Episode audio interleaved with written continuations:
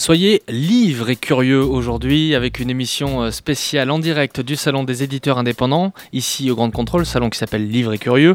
Euh, c'est dans le deuxième arrondissement à Paris. Pour ce nouveau rendez-vous radio, nos invités, euh, qui représentent tous des maisons d'édition indépendantes, sont venus avec une très belle sélection de livres à découvrir. Il y en a pour tous les goûts, des romans, des polars, des livres jeunesse.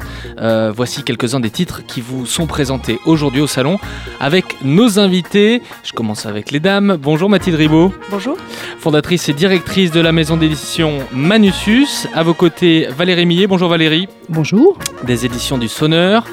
Euh, Pierre-Julien Marès. Bonjour Pierre-Julien. Bonjour qui vient présenter un petit chef-d'œuvre de littérature, c'est le titre hein, de, l'ouvrage, euh, de chez Marest Éditeur. Et puis David Doyon, bonjour David. Bonjour. De Nada Édition, euh, vous allez nous présenter Juif sans argent de Michael Gold. C'est un livre euh, qui est paru en quelle année?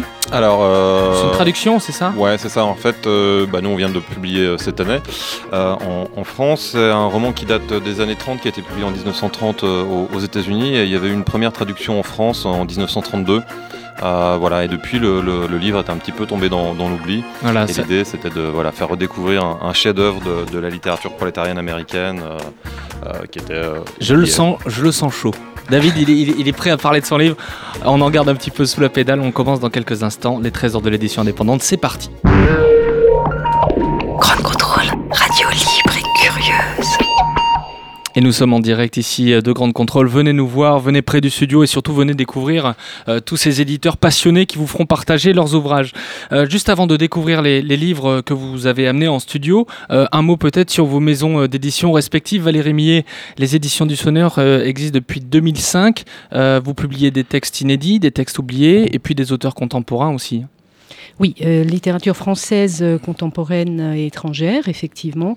Et en regard de ça, on publie des textes largement oubliés euh, qui ont été les victimes de l'amnésie éditoriale pour certains, euh, et par ailleurs des inédits d'auteurs euh, connus ou tout du moins reconnus qui n'ont pas n'avaient pas été publiés jusqu'à présent, ce qui fait notre bonheur. L'amnésie éditoriale. L'amnésie éditoriale, car effectivement le rythme s'accélère malheureusement pour la mmh, durée de vie mmh. d'un livre. Et on reparlera du, rythme d'édition dans, une prochaine émission dans, dans quelques heures. C'est une question que je pose pour tout le monde. Valérie, quel est le premier roman que vous avez publié? On a publié deux textes euh, en même temps en 2005. Un roman contemporain français qui s'appelle Pour Lily sur l'euthanasie et un roman tchèque euh, qui avait été édité dans les années 60 en France, qui n'existait plus depuis euh, plus de 40 ans, qui s'appelle Le Requiem de Terezin, qui est l'histoire d'un chef d'orchestre qui décide de monter le Requiem de Verdi pour une seule et unique représentation devant l'administration nazie. Et nous sommes arrivés avec ces deux textes un petit peu lourd. C'est costaud, oui, euh, pour commencer. Devant, chez, les, chez les libraires qui nous ont quand même, mais néanmoins, accueillis à bras ouverts. Et vous ont fait confiance. Euh, Mathilde Ribaud, même question pour euh, Manusus. Alors ici, on s'intéresse beaucoup aux, sciences humaines. Oui, on n'est pas dans le domaine de la littérature, ou très peu. Hmm. C'est une partie de nos éditions où on republie, nous aussi, des textes anciens qui, comme l'a dit Valérie, ont été victimes de l'amnésie éditoriale et qui méritent effectivement d'être redécouverts et d'être lus par le grand public. Mais on a un tropisme plus sur les sciences humaines, mhm. notamment sur la philosophie et sur l'esthétique, c'est-à-dire les, textes de, de critique d'art. Voilà.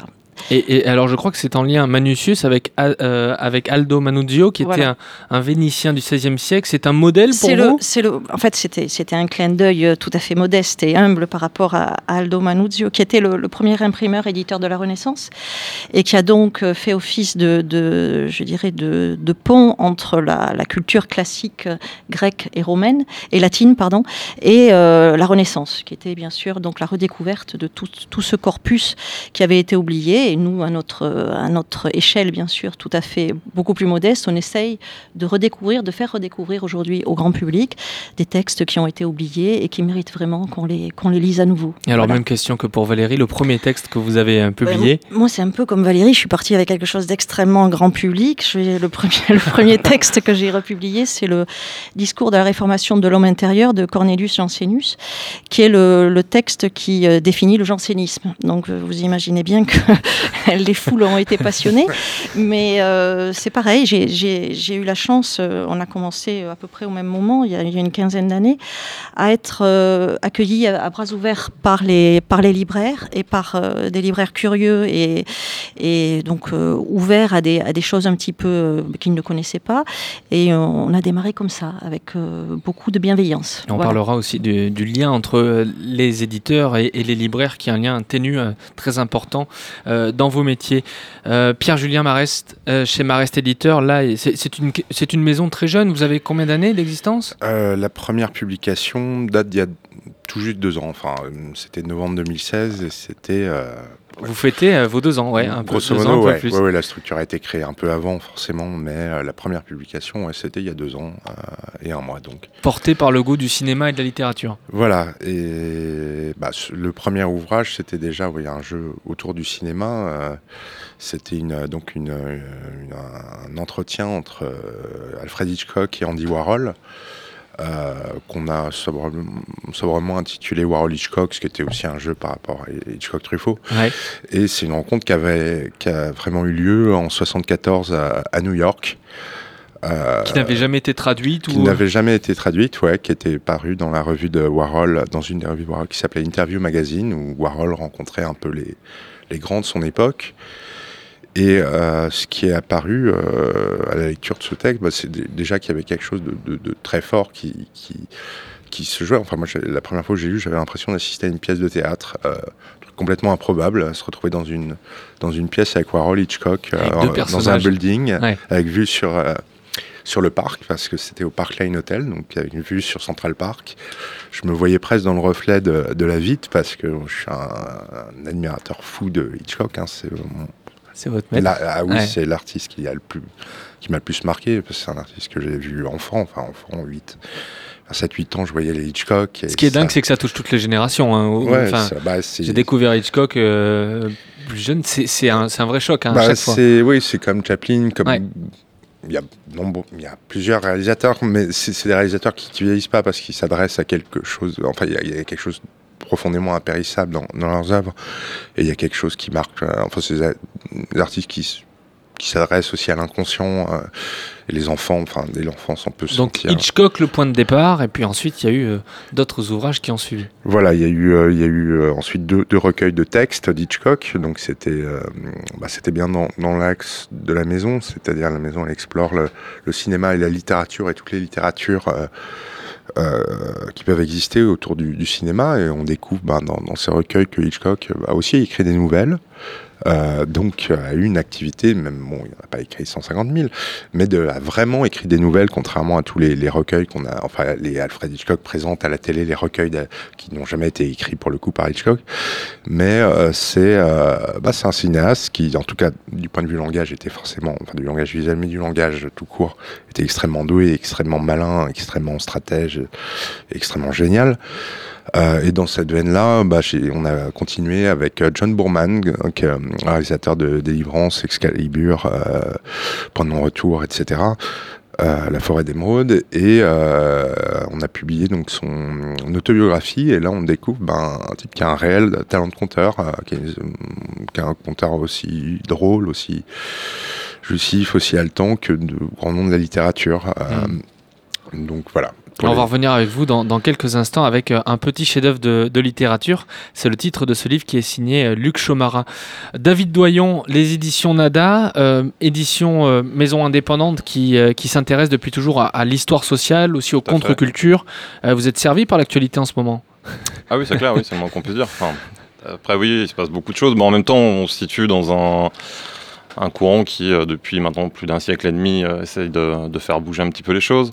Euh, voilà, on est donc on est une petite maison d'édition on s'intéresse, alors une grosse partie de notre catalogue, effectivement, au départ, on est issu plutôt des sciences humaines et euh, euh, d'ouvrages de, critique sociale, et en même temps, bah, on commence à faire quelques incursions en, littérature et euh, en roman graphique. Et en fait, l'idée un petit peu de, de ces trois lignes-là, c'est de pouvoir dire un peu la même chose, mais avec des médiums un petit peu différents et de pouvoir toucher ainsi à des publics un petit peu différents, aussi bien par bah, le roman graphique ou la BD qui peut être parfois plus accessible, ou la littérature aussi, qu'un essai, mais en même temps trouver un peu les mêmes choses et faire des, euh, des passerelles et des liens entre ces, euh, trois, ces genres, on va dire. Quoi. Alors le premier ouvrage que vous avez publié, pareil? Alors bah, il y en a deux en fait. Alors il y a eu euh, le, le tout tout premier véritablement en fait. euh, C'est Frida Kahlo, non? C'est alors, Frida Kahlo? euh, en fait, il y en a eu un juste avant, mais effectivement, en général, on dit que c'est Frida Kahlo parce que du coup, effectivement, ce- celui-ci est un peu plus porteur. Le tout premier, véritablement, en fait, c'est un recueil de textes sur l'histoire du mouvement anarchiste anarcho-syndicalisme en Amérique latine. Donc, c'est pareil, c'était effectivement un, pointus, un hein? succès de, de librairie, on, on Ouais. s'en doute. hein. Ouais. Mais effectivement, le, celui qui est sorti juste après dans la foulée, effectivement, c'est une, un ruban autour d'une bombe qui est une biographie euh, euh, textile de, Frida Kahlo. L'idée, c'est de revoir la vie et l'œuvre de, Frida Kahlo, mais euh, à travers son vêtement et comment son vêtement, en fait, tant dans sa vie euh, privée euh, ou comme élément pictural, en fait, dans ses euh, autoportraits, on dit beaucoup sur son œuvre et sur son engagement politique, mais aussi euh, sur ses considérations euh, esthétiques. Alors vous êtes tous venus avec des, des ouvrages, des livres que vous allez pouvoir montrer euh, à la caméra, à l'œil de Facebook qui nous observe. Euh, euh, et merci à Mathilde d'ailleurs qui nous met en ligne sur, sur Facebook. Merci. Ouais, Ah, peut-être, je pense. Même peut-être Hitchcock. Euh, et merci à, à, à P, à Pierre-Alexandre qui réalise cette émission. Euh, alors Pierre, Julien, Marès, vous êtes venu avec un petit chef-d'œuvre de littérature. C'est le titre de ce livre signé euh, Luc Chomara. Luc Chomara qui est l'un des premiers auteurs que vous avez publié, je crois, avec euh, 10 meilleurs films de, les 10 meilleurs films de tous les temps. Et Oui. cet ouvrage, le moins que l'on puisse dire, c'est qu'il n'est pas tendre avec le merveilleux monde de l'édition. Ah, je dirais pas qu'il est. hum, Je, je dirais que le, le regard est quand même bienveillant. Même. Bon, il y a un éditeur qui, qui est. Racontez-nous un peu l'histoire. Un jour, je demanderai à Chomara si le personnage de l'éditeur est inspiré de moi ou pas. Mais si c'est vrai, on va se fâcher peut-être un peu. Non, c'est un regard bon, euh, assez euh, bienveillant sur sur l'édition. C'est l'histoire bon d'un roman. De- depuis depuis son enfance, on lui dit tu es un petit chef-d'œuvre de littérature. Il grandit et effectivement, c'est un petit chef-d'œuvre de littérature. D'ailleurs, quand il sort en librairie, toute la presse dit un petit chef-d'œuvre de littérature, un petit chef-d'œuvre de littérature. Elle, le Figaro, tout le monde est unanime. Donc c'est une espèce de méta-roman. Euh, euh, Est-ce que s'agit d'un écrivain, d'un roman On ne sait pas bien. Toujours est-il que le petit chef-d'œuvre hum, décide de monter à Paris. Dans le train, il croise Rastignac, ils deviennent amis. Euh, Rastignac aime beaucoup les femmes, ça se sent très vite. Bon, et euh, voilà, il croise des, des, des, des concepts, le prestige de, de l'écrivain, la presse locale, donc le canard local, Mhm. le critique littéraire, des personnages, des concepts, tout se mélange un petit peu. Mais c'est un portrait amoureux, un peu légèrement mélancolique, euh, enfin ou nostalgique du, du monde du livre. euh, Les bah, amours déceptifs, peut-être? Ouais, ouais, si vous voulez, ou de- qui pose des questions. Bah oui, il y a des trucs très drôles. Quelle est la place de, de ce livre, le petit chef-d'œuvre, dans un rayon de, li- dans le- de librairie? On peut aller porter le. Est-ce que c'est de la littérature blanche, noire? Est-ce que c'est un essai sur le monde du livre? Enfin, il y a, y a toute. euh, Il y a mille interprétations possibles. il y a mille Mm, interprétations et il touche, je pense que Chomara, euh, bah, toujours, il touche des trucs euh, assez justes, euh, des, des- des problèmes bon, bah, qu'on connaît tous un peu dans, dans le milieu, quoi. Voilà, un petit chef-d'œuvre de, de littérature de Luc Chomara chez Marest Éditeur. Vous l'avez lu les uns les autres ou euh, non? Je l'ai acheté, moi, là, tout à l'heure. Ouais. Moi, je l'ai lu. Valérie Millet. Formidable. Drôle, intelligent, euh, au-delà de l'anecdote, euh, très profond, une analyse très juste du, milieu de l'édition, euh, beaucoup d'humour, énormément d'humour. Et puis, je suis tout à fait d'accord avec Pierre Julien, beaucoup, de tendresse malgré tout. Effectivement, un constat qui parfois est un peu grinçant, euh, mais beaucoup de tendresse derrière tout ça et une très belle écriture. Cette phrase, un petit chef-d'œuvre de littérature, on peut la, voir sur des affiches dans le métro. euh, C'est comme au cinéma, vous savez, c'est les fameuses critiques dithyrambiques. Euh, ça, vous, ça vous fait sourire euh, Est-ce que c'est encore euh, utile, ces phrases-là, ces mots-là Est-ce qu'ils ont encore une, un sens? Il y a le livre événement aussi. Mathilde. Le livre événement Mmh. aussi, vous avez Le remarqué. Oui, le livre événement. Qui ouais. Peut-être chasse- le titre qui du chasse prochain le livre événement. hein. Oui, le, le livre événement, c'est. Ou le livre culte. Ouais. Bah, Ah bah alors là, ça devient. Si les publicitaires continuent, j'imagine qu'il y a bien une raison, mais ah, oui, nous, quand on regarde, euh, bon, ça, ça fait un peu ricaner de manière moins, moins tendre peut-être que Chomara. qu'on- C'est un peu ridicule souvent. Mm, mm. Ce livre événement, il sort tous les mois, donc euh, Ouais. beaucoup d'événements. il y a En beaucoup tout cas, la d'événements promesse est là. Si le livre est pas à la hauteur Ouais. derrière, c'est- compliqué. Merci, euh, merci Pierre Julien. Merci à Donc, vous. un petit chef-d'œuvre de littérature, c'est chez Marest Éditeur. David Doyon, vous êtes, euh, vous avez choisi comme trésor de la littérature Juif sans argent. Euh, c'est de la littérature américaine euh, de Mike Michael Gold. On est en, plein dans le New York populaire de, l'époque, de, l'année 1900, je crois. Tout à fait. Dans la peau d'un gamin juif américain qui est partagé entre ses rêves et, son quotidien, c'est ça? C'est ça, tout à fait. En fait, euh, l'auteur euh, Michael Gold, c'est une des bah, figures de proue de ce que de ce qu'on appelle la littérature prolétarienne, qui est une littérature issue de la classe ouvrière et à destination de la classe ouvrière, destinée à, sensibiliser, à toucher un peu les, prolétaires à, leur, à leurs conditions. Et donc euh, Michael Gold, euh, qui va être aussi un militant communiste important dans les, euh, années 30 aux, États-Unis, raconte dans ce roman, en fait, c'est basé sur ses souvenirs, en fait, de, bah, de gamins dans le Lower East Side, qui était le quartier sur la péninsule de Manhattan, hein, qui est vraiment au cœur de, New York, qui était vraiment le quartier où arrivaient, en fait, où venaient s'entasser bah, les centaines de milliers d'immigrants juifs qui sont arrivés entre 1880 et, et 1920. Donc c'est vraiment une plongée dans ce New York à la fois euh, violent, euh, mais pour lequel il éprouve aussi une grande tendresse, euh, là où il va grandir. Et voilà, on a beaucoup aimé nous ce, roman-là parce que finalement c'est un roman qui date donc des années 30, mais qui reste en fait actuel à plus d'un titre, dans le sens où c'est à la fois c'est une histoire de bah, de migrants. Et c'est vrai que la condition aujourd'hui d'immigrants, bah, finalement, ça fait partie vraiment de, l'actualité. et sauf que là, bah, c'était juifs qui fuyaient la misère et les pogroms de, de l'Europe de l'Est à la fin du, du 19e siècle, et ça pourrait être aujourd'hui euh, des euh, Syriens ou des Érythréens.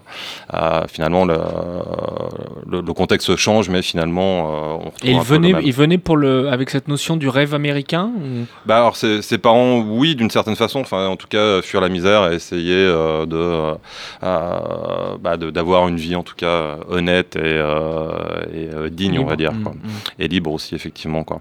Et puis l'autre chose pour qu'on ait aimé ce, ce roman, c'est aussi bah, il met une petite claque, on va dire, aux clichés antisémites euh, les plus euh, éculés sur le rapport des juifs à l'argent, en racontant l'histoire de, ce prolétariat juif euh, qui travaille voilà, dans, les ateliers, qui s'entasse dans, ces quartiers de, misère. Quoi. Donc Juif sans argent, c'est à découvrir. Et vous êtes venu avec un, deuxième ouvrage? Ouais, bah, bon, j'en profite tant qu'à faire autre ouvrage qui s'appelle Esquisse révolutionnaire, qui était le, premier recueil de, textes littéraires qu'on a, qu'on a publié, qui sont des, euh, des, euh, euh, des, textes courts, comme dirait Valérie. des nouvelles en fait de, John Reed. John Reed, c'est un, un, auteur qu'on aime beaucoup aussi chez, chez Nada. John Reed, il est un il est connu en France euh, essentiellement pour un texte qui s'appelle 10 jours qui l'air le monde, euh, qui est un des plus grands récits sur, euh, sur la révolution d'octobre. En fait, John Reed, c'est un, journaliste américain qui va couvrir, couvrir les, grands conflits du début du XXe siècle. il commence en suivant les troupes de, de, Pancho Villa pendant la révolution mexicaine. Ensuite, on le retrouve en, Europe pendant, pendant la Première Guerre mondiale. Et puis, il est envoyé, en fait, après la révolution de février, en, Russie, en, en, 1917. Et il arrive une semaine avant, fait, euh, euh, la Révolution d'octobre. Et euh, donc tous ces textes de, journalistes ont été publiés en France. Il y avait François Maspero, qui est un des grands éditeurs engagés des années 70, qui avait publié ces textes-là. Alors, Dix jours qui vont dans le monde, lui, est publié depuis les années 20, a été de multiples fois édité. Et donc on connaissait en France en tout cas son travail de journaliste. ce qu'on connaît moins, c'est son travail d'auteur. Et euh, ce qu'on a fait avec cet ouvrage-là, c'est qu'on a publié donc euh, c'est des nouvelles euh, inédites qui n'avaient jamais été traduites en français et qui plongent le lecteur bah, des bas-fonds de New York. Encore une fois, New York, c'est une ville qu'on aime bien, enfin qu'on trouve très intéressante, jusqu'à jusqu'à la Révolution russe, en passant par des petites nouvelles qui se passent au Mexique ou en Serbie pendant pendant la Première Guerre. Et c'est pareil, c'est une littérature. Enfin, ce qu'on aime, nous, c'est voilà, littérature, enfin engagée, même si ça veut pas dire grand-chose, mais qui en tout cas essaie de décrire le monde et d'une certaine façon et essayer de sensibiliser en tout cas le lecteur à un certain nombre de, de cause, on va dire. Venez découvrir euh, Esquisse révolutionnaire et Juif sans argent euh, chez Nada Édition. Euh, on, parlait de New York, on parle des États-Unis. Je crois que Valérie Millet, les États-Unis, c'est aussi un, thème central, en tout cas, de, des deux ouvrages. Le premier avec lequel vous êtes venu, c'est Les Assoiffés de Jim Tully. c'est le troisième titre de cet auteur américain que vous publiez. Et en fait, c'est un, hommage à sa famille, à son père, à sa mère, à son grand-père, qui sont des néo-américains, irlandais de souche. et euh, c'est un portrait plein de, plein de très lumineux, plein d'amour, mais euh, euh, qui raconte cette vie-là aussi. Hein. Cette vie très dure, oui. Avant de commencer à parler rapidement de Jim Tully, je voudrais rendre hommage à, Thierry Beauchamp, qui est le, traducteur, parce qu'il faut savoir que toute cette littérature que l'on publie euh, étrangère n'existerait pas sans les traducteurs qui nous accompagnent dans ces projets et qui sont au centre de ces projets. Et euh, on a découvert Jim Tully grâce à Thierry Beauchamp, qui est un jour arrivé avec le premier titre qu'on a publié, qui s'appelle Vagabond de la vie, en, en, me disant regardez ça, moi je trouve ça formidable. Et Vagabond de la vie est un titre qui est euh, majeur dans l'histoire de la littérature américaine, car c'est ce qu'on peut euh, enfin, Tully est ce qu'on peut appeler le, grand-père des hobos, cette figure des, euh, de ces hommes pour la plupart, quelques femmes aussi, dont certaines ont écrit, qui traversaient les États-Unis en travaillant quand il le pouvait, euh, et surtout sauter donc sur les, trains de marchandises pour fuir la misère, pour essayer de trouver euh, euh, de quoi manger ailleurs, qui était les hobos étaient très organisés et ils se réfugiaient dans ce qu'on appelait les jungles, donc c'était des espèces de grands campements comme ça où ils se filaient des tuyaux, ils se, ils se, disent, ils se, donnaient des indications sur les prochaines villes à traverser en disant attention là ils ah sont gentils, mais c'était des, c'était des communautés hein, des bons forme, mais c'était, il y avait une espèce de comme ça de, de, véritable solidarité. solidarité. entre eux. Et euh, donc on a publié pour commencer Vagabond, des euh, euh, Vagabond du rail. n'importe quoi. Je vous dis n'importe quoi. C'est pas Vagabond du rail. Ça c'est ça c'est. Vous voyez la, la, confusion. Vagabond du rail, c'est Jack London, mais justement Jack London était un grand un grand admirateur de, de, James Tully.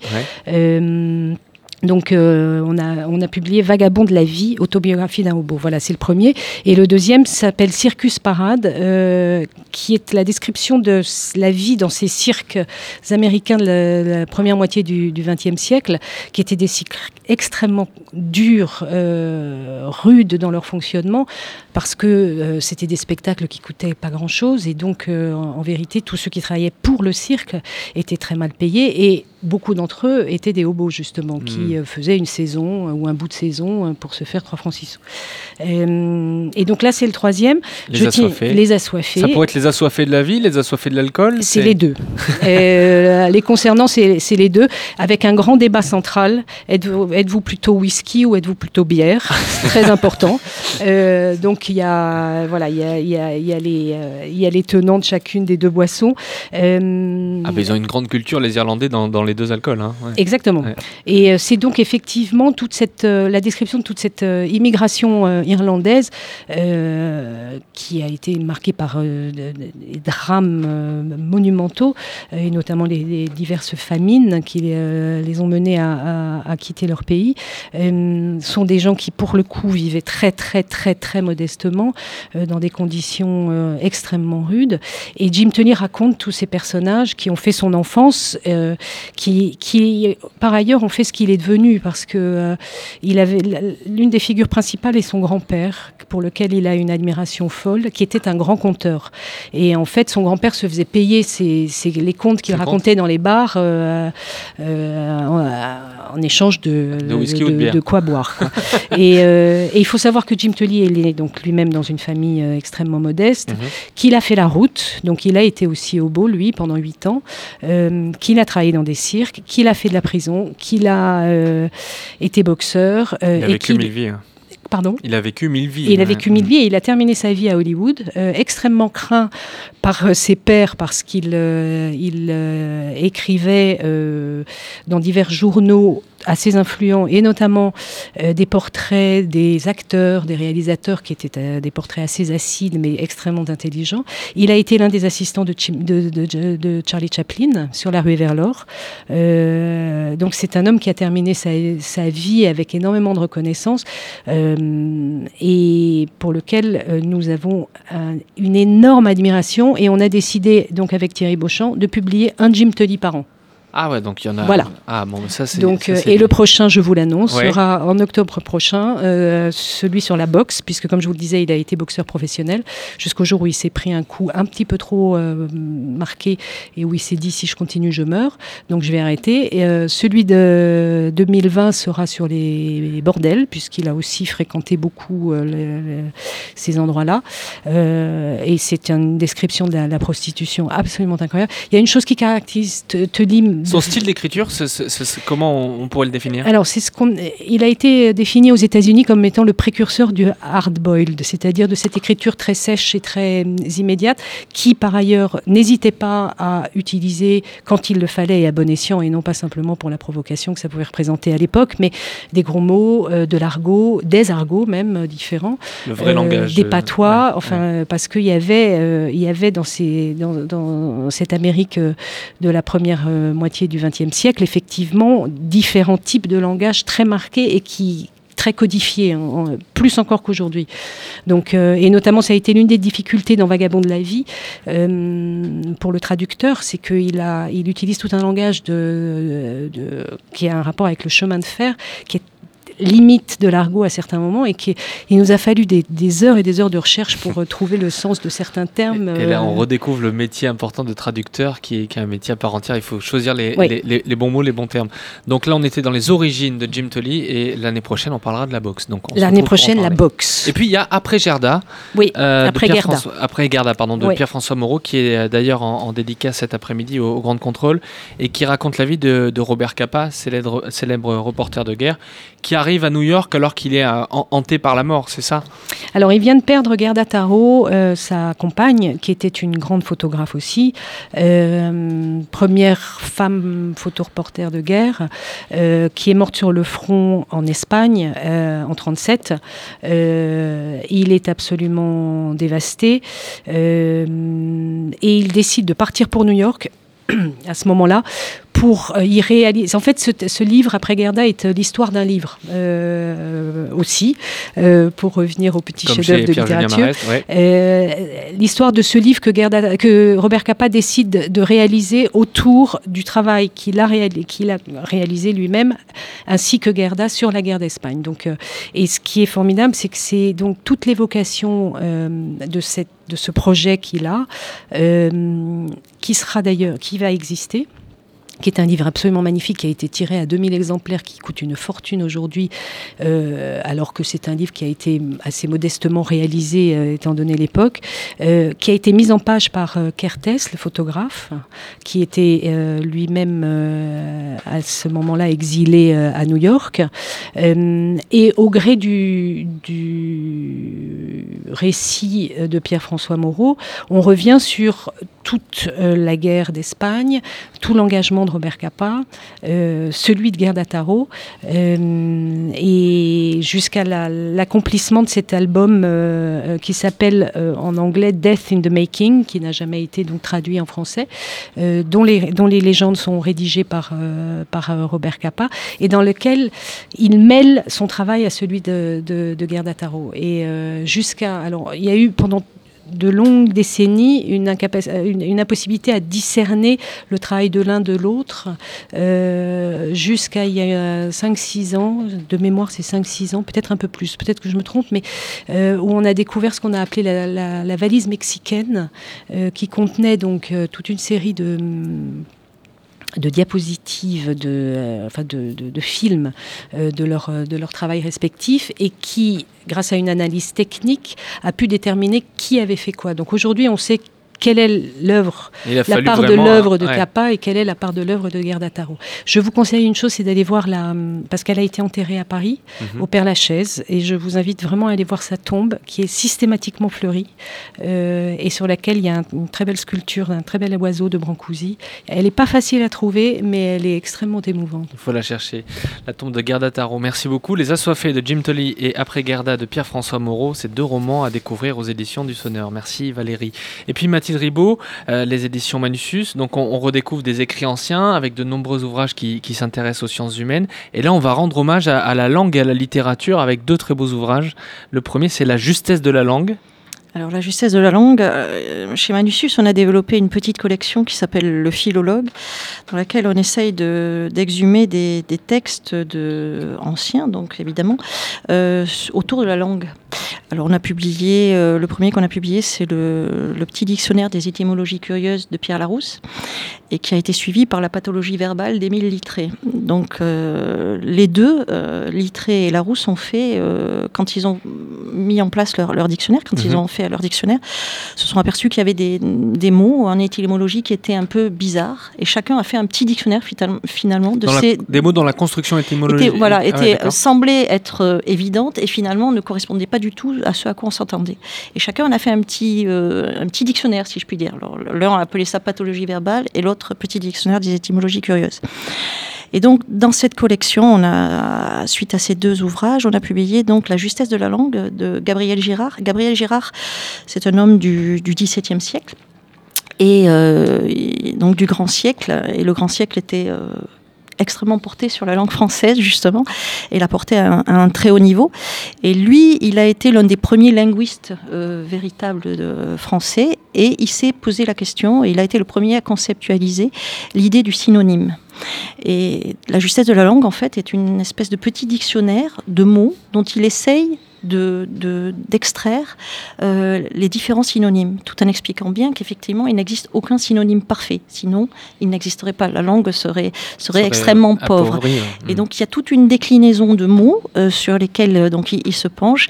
Et pour ceux qui aiment la langue française, c'est d'une subtilité. Et Alors, quand vous le lisez, vous dites, mais oui, ah, mais bon sang, c'est bien sûr, c'est exactement ça. Mais alors comment, Mais ça permet comment de- il l'écrit C'est, euh, j'allais dire, comment il le raconte? Alors, mais ça, ça se présente comme sous la forme d'un d'un dictionnaire, si D'accord. vous voulez. Donc, il y, a- il y a tout un tas de mots qu'il définit. Alors, je peux vous en lire un euh, au hasard, hein, parce que j'ai pas j'ai pas fait. euh, voilà. Alors, il y a être et exister.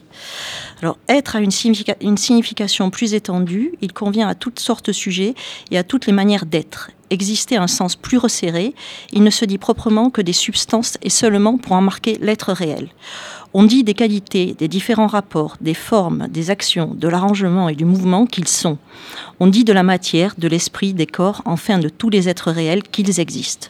On se sert ordinairement du verbe être pour marquer les modifications du sujet, mais exister n'est d'usage que pour en exprimer simplement l'existence.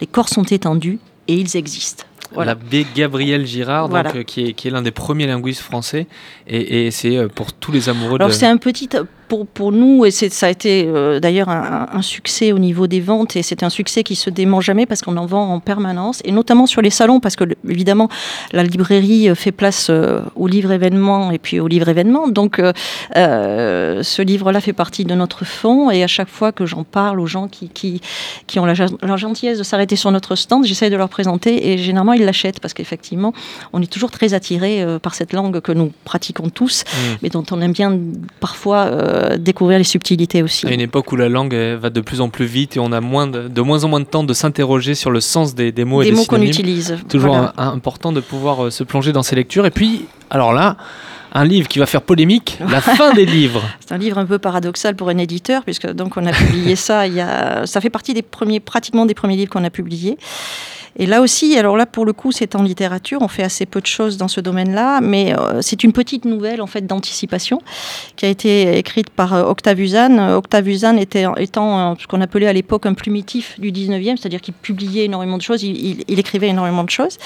Et dans sa production très importante, il y a cette petite nouvelle qui parle donc de la fin des livres. Et l'idée, c'est euh, sont des, des, des, des savants de différentes euh, spécialités qui se retrouvent à, à New York, à New York. Ah, je, je suis influencée par les New États-Unis. York aura marqué tout Euh, le monde aujourd'hui. À Londres, à Londres. Ils se retrouvent à Londres et ils sont le soir euh, dans le lobby d'un hôtel en train de boire un, un whisky. Un whisky ou une bière. Et, et chacun parle de sa discipline et dit voilà ce que sera ma discipline dans 100 ans. Mm. Et euh, dans ce groupe donc de, de- d'érudits, il y a un bibliophile et qui dit voilà ce que sera le livre dans 100 ans.